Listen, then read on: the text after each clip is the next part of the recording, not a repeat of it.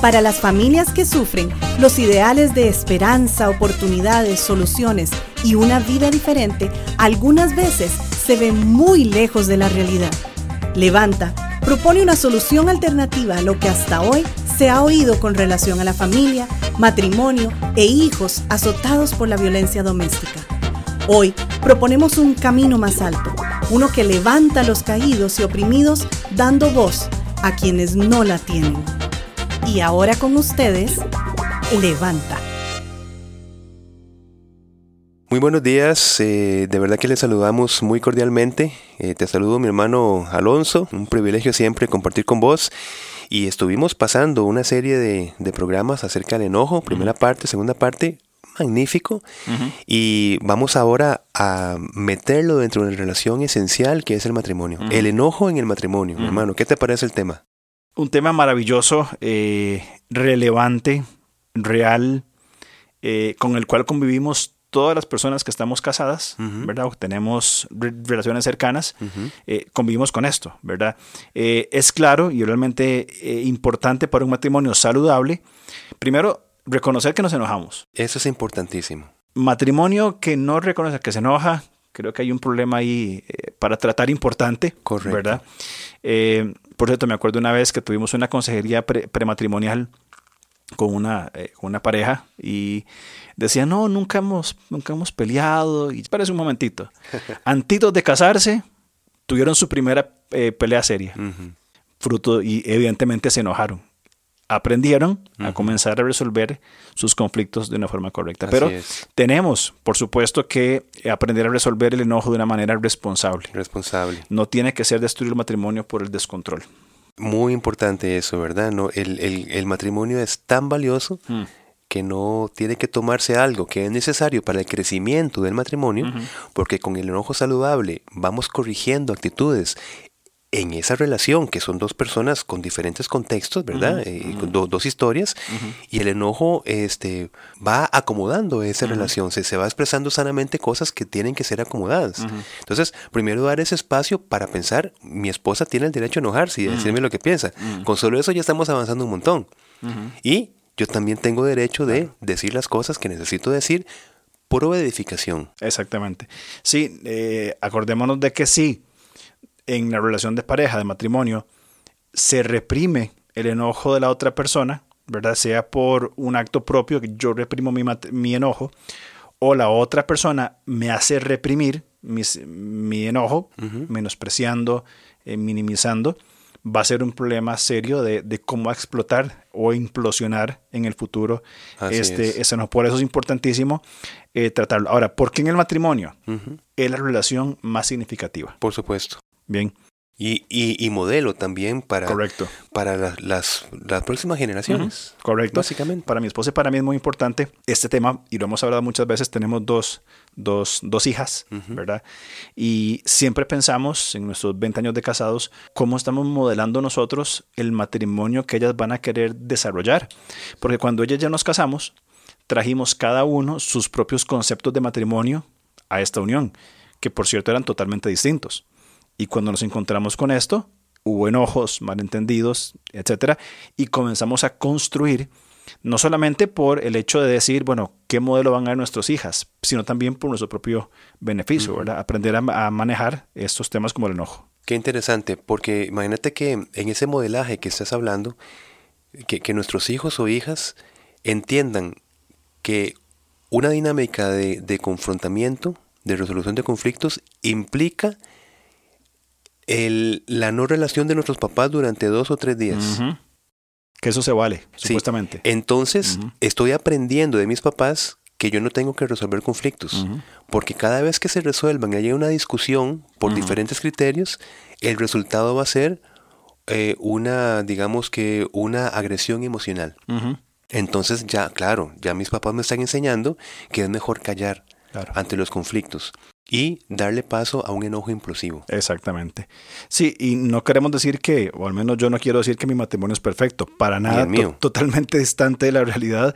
Ni el de eh, Gilo. Trabajamos, sí, sí, no, esto es, ninguno de nosotros, ¿verdad? O sea, los matrimonios no son perfectos, pero sí podemos modelar ciertas actitudes, ¿verdad? Eh, para, para, nuestros hijos y nuestros, ¿verdad? Quienes están cerca. Y uno es ese. Eh, ¿qué, qué, qué, importante es? Nuestros hijos van viendo y dicen, bueno, entonces cuando yo me case, puedo no hablarle a mi esposa por cuatro días porque eso fue lo que vi de mis modelos. Y evidentemente comienza una disfunción Correcto. dentro de la familia. Claro. Ahora, cuando el enojo se procesa negativamente, Bien, significan al menos dos cosas. Uno, llevarlo a una fuerte explosión. Sí. ¿Verdad? Es decir, se explota y, se cae y se da pie a la violencia doméstica en todas sus manifestaciones. De acuerdo. O llevarlo a un silencioso eh, retraimiento mientras la pareja se evita uno al otro, que podríamos llamar una, eh, una implosión del enojo o una eh, agresividad pasiva. Correcto. Correcto. No, y, cuántos buenos momentos, mi hermano, familiares, en fiestas, en mm. celebraciones, en aniversarios, e, en, en, vacaciones, se han echado a perder por un mal proceso de enojo. O sea, como dos seres humanos, tenemos que, en un matrimonio, tenemos que concedernos mutuamente el derecho a sentir enojo. Totalmente, de acuerdo. Pero un enojo maltratado echa a perder momentos maravillosos en la familia. Maravillosos. Y yo creo que es un poco eh, egoísta inclusive. Eh, cuando no manejamos el enojo correctamente, estamos teniendo una emoción válida, pero la estamos desvirtuando por nuestro propio egoísmo, por, eh, y abro comillas, por nuestros derechos o por nuestros gustos o por nuestros propios intereses. Sí. Ahora, básicamente, el amor y el enojo descontrolado no pueden vivir en la misma casa. Sí. No pueden cohabitar. Enojémonos con el enojo descontrolado, entonces. Exactamente, es un, es un buen causal de enojo. sí, sí, Absolutamente. Sí, sí, es, puntual. Listo. Aquí terminaremos todo el programa. Listo. El amor y el enojo descontrolado no conviven en, bajo el mismo techo. Ya está. No son compatibles. No son compatibles. Para nada. Sí. Ahora, ¿qué, qué estrategias podríamos pensar, estrategias básicas, para manejar el enojo en el matrimonio, en la pareja? Claro. ¿Qué podemos conversar sobre esto? Bueno, primero que, reconociendo, ¿verdad? Que vamos cometiendo errores en la vida constantemente, malinterpretando situaciones, teniendo malas percepciones, reclamando derechos o circunstancias sin tener el bien el panorama, la información adecuada. Eso es, eso es básicamente. Ahora, en cada relación humana se debe a la vez reconocer la realidad del enojo. O sea, e, esto es normal. Entonces, aceptemos que el enojo es una realidad. Vamos, eh, eh, nos estamos descubriendo aquí la, eh, el agua tibia. Claro. Pero muchas veces se falla en aceptar que el enojo forma parte de una relación de amor. Correcto. O sea, e, e, en, una relación dentro del matrimonio, ¿verdad? Em, y bueno, empezaría por ahí. Sí, yo pienso, o al menos personalmente, yo admiro mucho a las personas que tienen la habilidad de reconocer sus propios errores. Cuando una persona, y quizá tendemos nosotros a, ocultarlos o disimularlos, ¿verdad? Pero como vos decías, reconocer la, realidad del enojo. Cuando una persona, sea con quien sea, sea hacia mí o hacia otro entorno, cuando una persona dice, mira, me equivoqué por esto y esto y esto, y tiene la habilidad de pedir perdón, para mí es un valor maravilloso y admiro a las personas que tienen esa, esa, esa capacidad. Sí. Segundo, entonces, en esta estrategia de manejarle el enojo en pareja, creo que es algo muy importante que es de todos los días, no jugar a, las adivinanzas. es decir, que, la, que sea la pareja eh, la que adivine lo que estamos sintiendo, según nuestro comportamiento, ¿verdad? asumimos actitudes, palabras, ¿verdad? Todo lo que pasa, ya sabe, una persona piensa, ¿verdad? Que, que tiene, o dentro del matrimonio, uno tiene que adivinar qué siente el otro. Exacto. Y esa dinámica es imposible. O inclusive hay parejas que saben exactamente qué decirle a la otra persona para llevarle a un enojo descontrolado. exactamente. Pero lo hace de una manera intencional. Entonces, muy dañino. Y eso es muy, muy, muy dañino, como estás diciendo, claro. Y, eso crea una, una barrera enorme entre los dos. Sí. Y cuando eso se da, cuando, cuando se juega eh, a, a, esta, esta dinámica, de ¿qué te pasa? No nada. Sí. Y ya sabemos que ese nada significa un montón de cosas. Sí. A, mí me muestra un problema, aparte de este, otro problema más, y es una falta de comunicación tremenda. Sí. De no tener la habilidad de comunicar eh, desagrados o enojos con su esposo, con su esposa, decir, mira, realmente me molestó lo que hiciste, me enojó lo que hiciste y creo que me afecta o me daña, como dijimos en programas anteriores, fundamentados en lo que, no en caprichos o percepciones, sino en lo que la Biblia dice. tu actitud me, me, dañó, me ofendió, me hizo enojar lo que dijiste, ¿verdad? Y buscar la solución. Pero cuando pretendemos que el otro adivine qué es lo que siento yo, es, es, muy complicado. Y yo creo que es adecuado este, y fácil, ¿no? Con una persona a la que uno ama. Mm. Este, Debería. Y, sí, y, con la que se, se, acepta voluntariamente convivir con una persona, pues llegar a, ciertas resoluciones básicas de, de en, digamos, en, en, ese trato interpersonal. Y uno de ellos es... Em, primero, no, no se puede trabajar un problema que no se conozca. Exacto. O sea, la idea es trabajar un problema. Sí. Y luego, mm, comprometerse a darnos como pareja información necesaria y, aprender a escuchar sin interrumpir a la otra persona. Porque, por ejemplo, si yo estoy defendiendo mi percepción, yo no voy a dejar que la otra persona o viceversa me cuente lo que realmente está pasando porque ya yo estoy moldeado a que pasó según lo que yo percibo. Entonces estoy constantemente interrumpiendo pero interrumpiendo para que la otra persona se amolde a lo que yo pienso que fue lo que pasó. Mm. ¿Y qué resolución de conflicto puede haber ahí si no hay una expresión honesta de lo que realmente sucedió? Esa información necesaria para empezar a trabajar. Entonces simplemente que la pareja diga, mira, muy bien, si hemos pasado tantos años en este problema, hagamos una, nueva estrategia en nosotros y vamos a tomarnos el tiempo para y comprometernos para darnos la información total y completa o necesaria para que empecemos a ver la situación y no nos ataquemos entre personas, sino ataquemos la situación. Qué buena palabra esta que escogiste, información, ¿verdad? Porque eh, el concepto, al menos cuando escucho la palabra información, al menos en mi criterio es recibir el conocimiento completo que necesito para algo. Si yo voy al banco para pedir información de cómo abrir una cuenta, yo asumo que van a decir los pasos 1, 2 y 3 completos.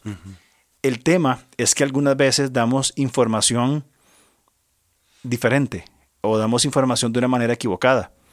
Pretendemos dar la información por medio de la, de, la explosión. Sí, sí. En el momento de que estoy enojado, en lugar de sentarme con la paciencia que Dios nos puede capacitar, de darle información adecuada, explotamos y le tiramos en la cara mm. de la otra persona tanto cosas que son verdaderas, lo que me hizo enojar de la persona, como mis percepciones y mis puntos de vista egoístas y algunos inclusive infundados de qué es lo que pasó. Entonces, en lugar de una conversación recíproca, mutua, de dos adultos maduros, es un grito, una vociferación de mis emociones sin ningún control ni orden. Correcto. Y es un problema complicado. Muy, muy, muy fuerte, sí. Sí, sí, sí. Bueno, y al expresar nuestros sentimientos, ¿verdad? Eh, como usted diciendo, sin adivinar. Exacto. Eh, hay que tener muy claro que las explosiones verbales o físicas motivadas por el enojo no ayudan a resolver el conflicto. E, ese es otro principio básico. estás diciendo entre dos adultos con una capacidad de razonamiento, eh, ¿verdad? Suficiente.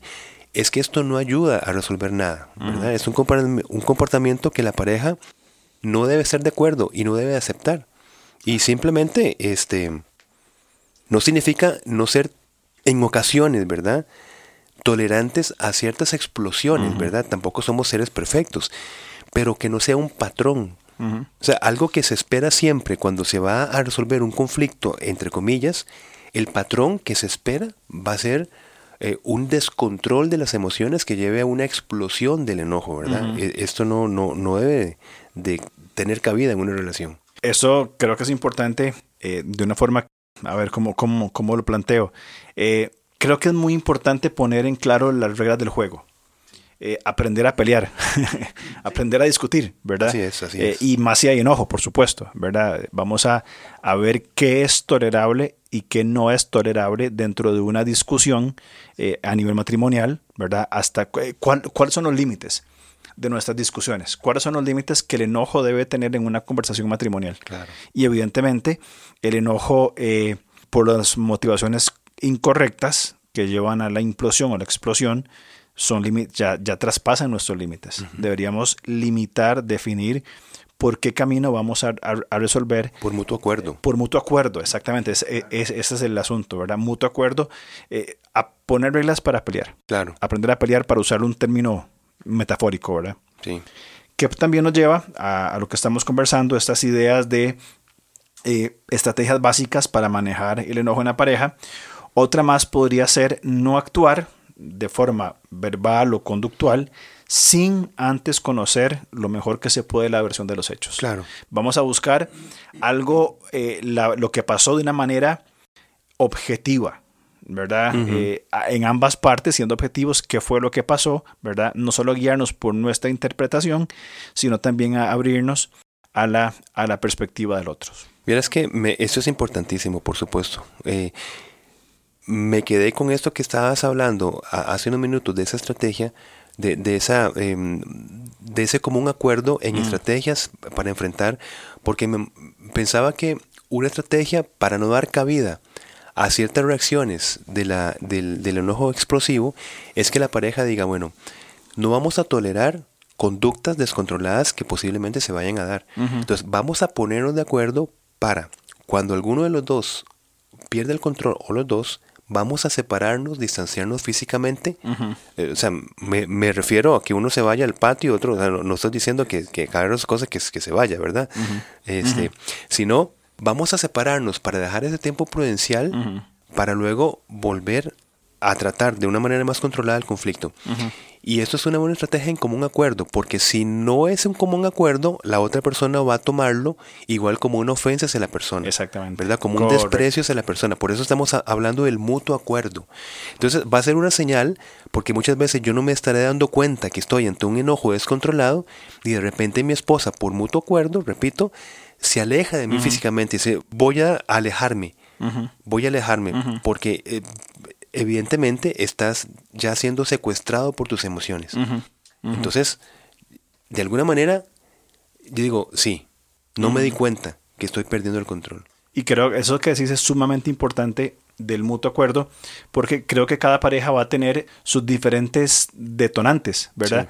Una puede ser lo que acabas de mencionar, otra, en otras parejas, el cansancio mm. podría ser un detonante para que haya explosiones. Tengo un amigo cercano, querido, que es una persona muy, muy llevadera, muy buena persona, pero cuando está cansado, su día cambia. Entonces me acuerdo que me llamaba un día y me decía, anoche dormí fatal y ya sabía que yo que ese día iba a ser complicado, para él. Todo.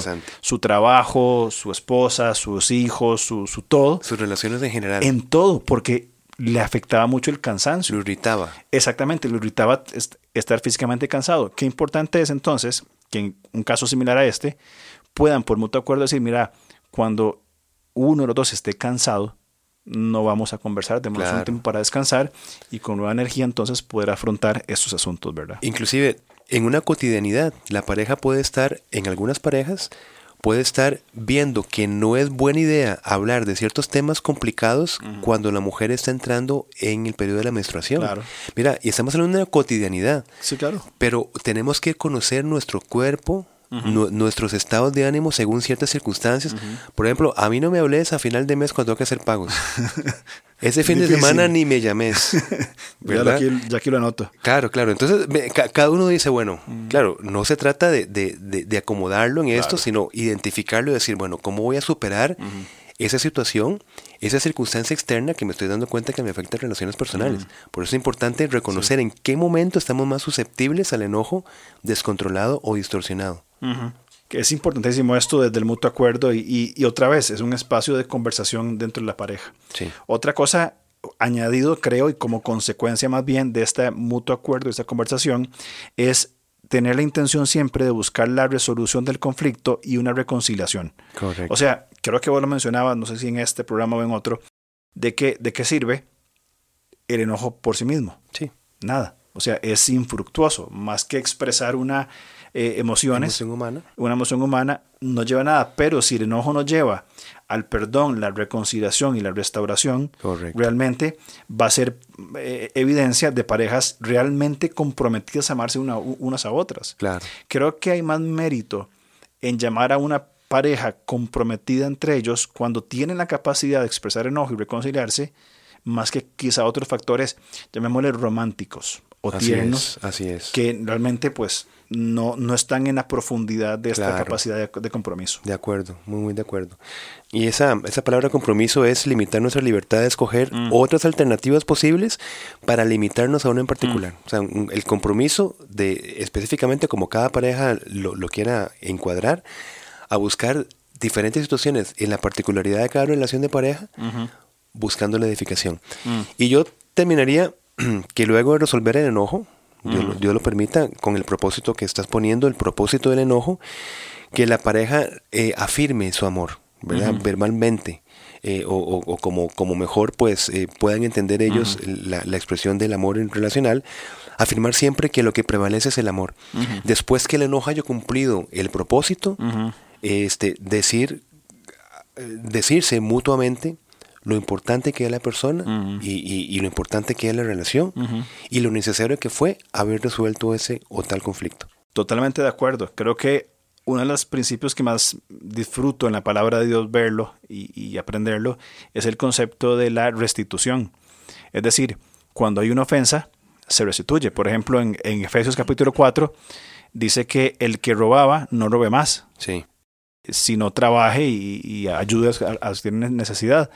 Eh, cuando una persona lastima a otra, no particularmente pienso de que no basta solo con decir perdón, ¿verdad? Como en la escuela, cuando uno se peleaba con el compañerito, Claro. dele la mano, y uno le da la mano enojado esperando otra oportunidad para, claro. para vengarse, ¿verdad?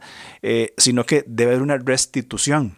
Yo me robé mil colones y sea que lo confesé o sea que me descubrieron, a la hora de eh, ir por el proceso de reconciliación, yo debo restituir esos mil colones. Correcto. Si en el proceso de trato con mi esposa dije palabras, eh, hice cosas, eh, propicié situaciones que la lastimaron, creo que parte del proceso completo de reconciliación implica la restitución. Claro. Y si hubo palabras de ofensa, ¿cómo puedo dar palabras de, afirmación? Exacto. Si hubo hechos donde que hubo daños, ¿qué hechos puedo crear para eh, restituir? Lo dicho, se dijo. Y lo hecho, se hizo.